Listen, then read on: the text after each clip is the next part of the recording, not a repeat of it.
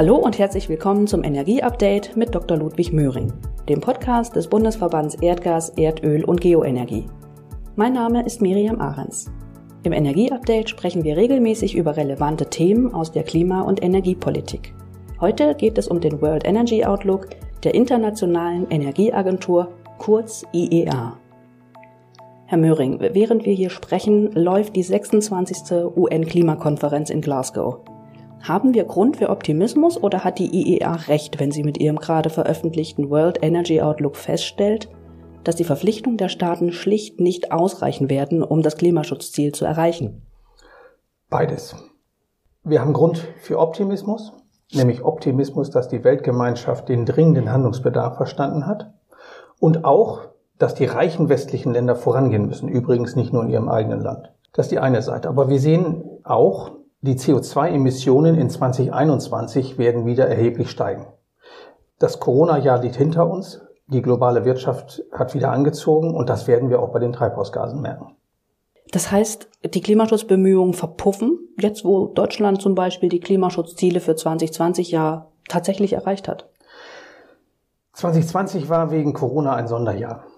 Die globalen CO2-Emissionen sind fast sechs Prozent geringer gewesen als im Jahr davor. Und deshalb haben auch mit Blick auf Deutschland alle Experten ja zu Recht betont, dass die Erreichung der, der deutschen CO2-Ziele in 2020 einfach nur dem, dem Corona-bedingt geringeren Energieverbrauch geschuldet war. Also letztlich statistischen Ausreißer der Energiehunger, und das müssen wir uns einfach insgesamt vor Augen führen, der Energiehunger der Welt nimmt eher zu. Und dahinter stecken eine wachsende Weltbevölkerung, zunehmende Industrialisierung und wachsender Lebensstandard. Und es wird einer riesigen Kraftanstrengung bedürfen, innerhalb der Weltgemeinschaft diesen Energiehunger möglichst CO2-arm zu befriedigen. Wir müssen also viel mehr tun, erst recht im globalen Kontext. Laut IEA reicht es ja bisher nicht aus. Ja, IEA hat eine umfassende Studie gemacht und hat jetzt ermittelt, dass die bisherigen Verpflichtungen der Staaten bislang kaum 20 Prozent der Lücke schließen, die mit Blick auf das 1,5 Grad Ziel bis 2030 zu füllen wäre. Das ist natürlich alarmierend. Und, und Sie können sich denken, welche Erwartungshaltung jetzt bei der Weltklimakonferenz in Glasgow aufkommen wird. Und wenn wir nach Deutschland schauen, hier müssen wir eben beachten, Deutschland ganz konkret ist auf Basis des Klimaschutzgesetzes zu einer spürbaren Absenkung in 2021 gegenüber 2020 verpflichtet und auch in den Folgejahren natürlich. Und allein diese Absenkung in 2021 sehe ich ehrlich gesagt wegen der Erholung der Wirtschaft nicht. Es wird uns nicht gelingen, diese Ziele zu erreichen. Und auch das wird den Druck in Deutschland für die Zukunft weiter erhöhen. Nun hat sich die IEA ja Gedanken gemacht, wie ein Szenario aussehen kann, das die Klimaziele erreicht. Was nehmen Sie daraus mit? Was ist dort vielleicht anders als in Deutschland? Ja, IEA hat nebeneinander gelegt den heutigen Pfad, die Verpflichtungen, die die Staaten gemacht haben und eben festgestellt, dass das alles nicht ausreicht. Und dann haben sie sich mal Mühe gemacht, ein sogenanntes Net Zero Szenario, also Null-Emissions-Szenario für Mitte des Jahrhunderts auszurechnen. Und was ich sehe, ist, dass die IEA hier als wesentliche Lösung eine erhebliche Beschleunigung der Aktivitäten in verschiedenen Bereichen propagiert. Und zwar insbesondere im Zusammenhang mit der sogenannten Clean Electrification. Also die saubere Elektrifizierung. Das ist sicher richtig und nach Maßgabe existierender deutscher Klimapolitik auch zutreffend. Unsere Welt wird sehr viel elektrischer, wenn auch, und das werde ich nicht müde zu sagen, bei weitem nicht all electric. Verglichen mit Deutschland fällt mir dabei auf, äh, dass, wenn man sich die geforderten Maßnahmen der IEA anschaut, sehr viel konsequenter die Forderung nach Klimaneutralität zum Maß der Dinge gemacht wird, als dies nach meiner Einschätzung in Deutschland bislang der Fall ist. Was heißt das genau? Wir sind doch in Deutschland gerade so stolz, dass Klimaschutz im Mittelpunkt steht. Stolz sind wir ohne Zweifel, ähm, aber die notwendige Konsequenz haben wir damit noch nicht erreicht. Für die IEA steht Clean Energy oder Clean Electrification im Mittelpunkt und Clean steht dabei natürlich zunächst einmal für erneuerbare Energie, aber es steht eben auch für sogenannte Low-Carbon-Lösungen, also CO2-arme Lösungen wie klimaneutralen blauen Wasserstoff, sogenanntes Low-Carbon Hydrogen. Im gleichen Atemzug gilt die Nutzung von CCUS, also Carbon Capture Utilization and Storage, tut mir leid mit den Anglizismen, diese CCUS-Technologie bei Industrieanwendungen wie der Stahlproduktion oder der Zementindustrie ganz vorne, wenn es darum geht, Clean Energy zu beschreiben. Ich glaube, dieser Beschreibung der Problemlösung müssen wir uns in Deutschland viel stärker öffnen. Und zwar ganz wichtig, nicht als Alternative zu den erneuerbaren Energien, die sind gesetzt, sondern in Ergänzung. Und genau so sieht es auch die IEA. Was meinen Sie, treibt die IEA zu dieser Bewertung? Letztlich resultiert dieser Ansatz aus der Erkenntnis nach meiner Einschätzung, dass wir mit den erneuerbaren Energien schlicht nicht alle Lebensbereiche dekarbonisieren können. Wir gelangen nur in die Klimaneutralität, wenn sämtliche realistischen Optionen zur Dekarbonisierung ergriffen werden. Und auch der konsequenteste Ausbau erneuerbarer Energien wird eben allein nicht genügen, auch nicht in Deutschland. Das gilt erst recht, wenn wir berücksichtigen, dass Deutschland auch langfristig im großen Stil auf, auf Energieimporte angewiesen ist. Wir können uns meiner Ansicht nach schlicht nicht abkoppeln von globaler Dynamik. Und das wird auch die laufende Weltklimakonferenz nur allzu deutlich machen. Herr Möhring, Sie erwähnen CCOS als wesentliches Werkzeug. Ist das in Deutschland so einsetzbar? Es gab ja vor Jahren eine sehr kontroverse Debatte darüber, die dann letztlich in einem Verbot von CO2-Einspeicherung hier in Deutschland mündete. Wir haben jetzt unter Klimaschutzgesichtspunkten, glaube ich, eine Verschiebung dieser Debatte.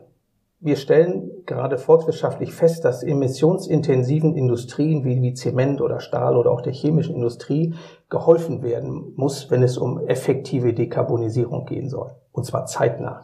Das wird letztlich nur über CCUS möglich sein.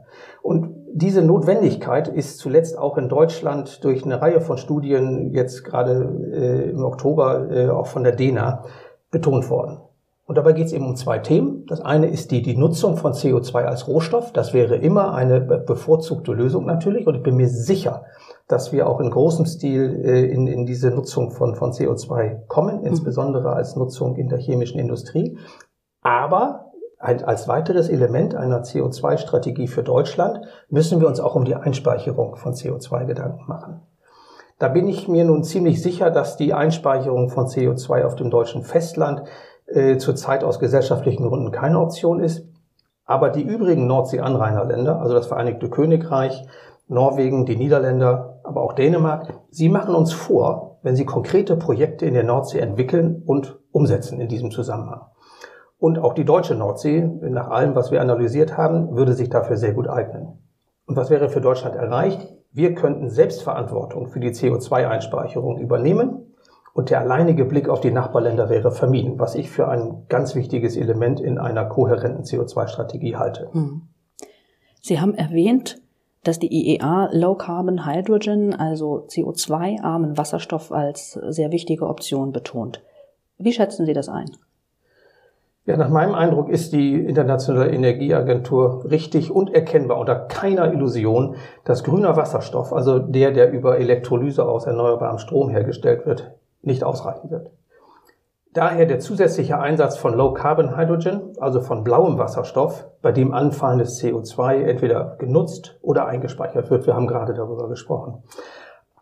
Nach meinem Eindruck verharrt Deutschland bislang zu sehr in dem beinahe ausschließlichen Fokus auf grünem Wasserstoff. Das hat aus meiner Sicht einen großen Haken.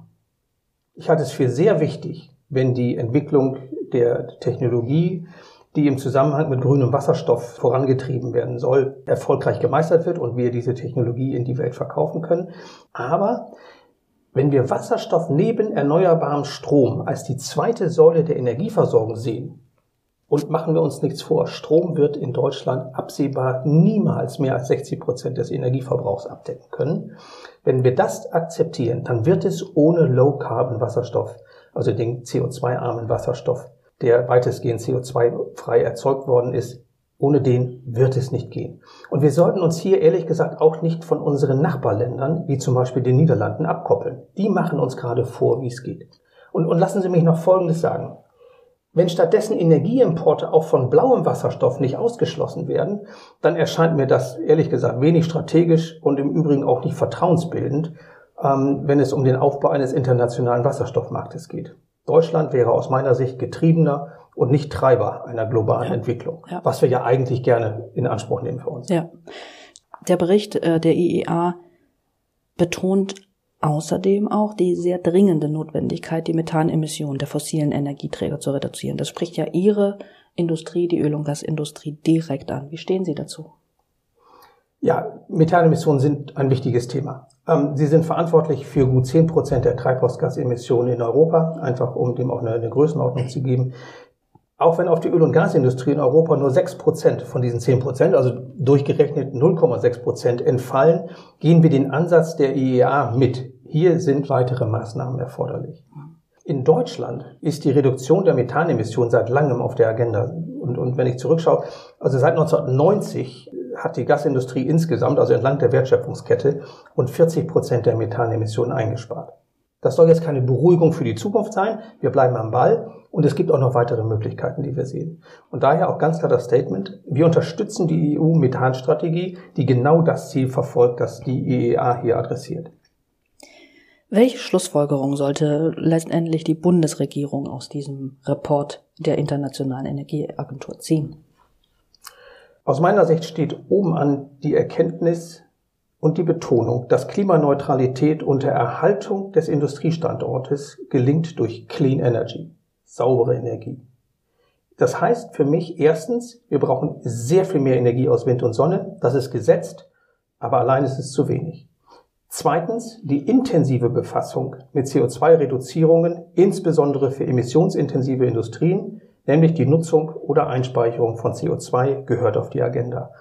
Und drittens gilt genau das Gleiche auch für den Low-Carbon-Wasserstoff als Vehikel die konventionellen Energieträger Erdöl und Erdgas mit der Zeit zu ersetzen. So kann es gelingen. Übrigens, all das sollte geschehen in internationaler Zusammenarbeit mit der Weltgemeinschaft.